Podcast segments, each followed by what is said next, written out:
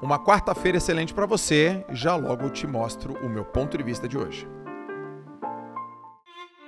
Quando eu entrei no, no, mercado, vamos dizer assim, desenvolvimento pessoal, quero viver disso, quero performar a internet, eu comecei a ver muitas falas na internet que elas me fizeram repensar. E uma delas foi: não se compare com os outros. Quiser, tá, não se compare com os outros. Eu falei: caraca, não se comparar com os outros, mas não foi isso que eu vivi. A minha vida foi comparação com os outros. E aí eu comecei a refletir sobre isso e vi que a comparação só é ruim se você não souber fazê-la. Que existe uma comparação que é referência. Por exemplo, 50 metros do livro, final. Eu, Joel, é, Joel, Gustavo, Cielo, Fernando Scherer. Eu ficava fora do pódio pódio, eu olhava, eu me comparava. O que, que eu não fiz aí? Isso é uma comparação referência. Eu acho ela positiva. Não, eu não acho. Quem acha tem dúvida. Eu tenho certeza que ela é positiva. Quando que a comparação é ruim? É quando você se compara com a pessoa e você se rebaixa. E não quando você se compara com a pessoa e você encontra um espaço vazio. Você fala, cara, hum, tem um espaço vazio aqui para mim.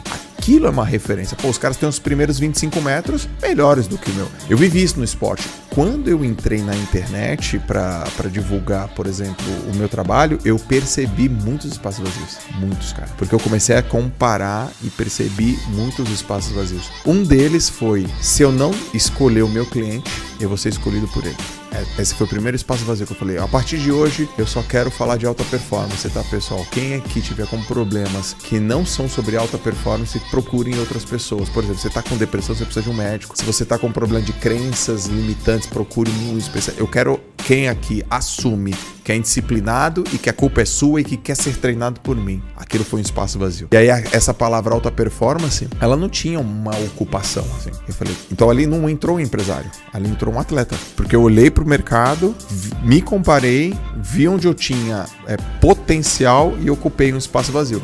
Isso eu aprendi com o esporte, meu.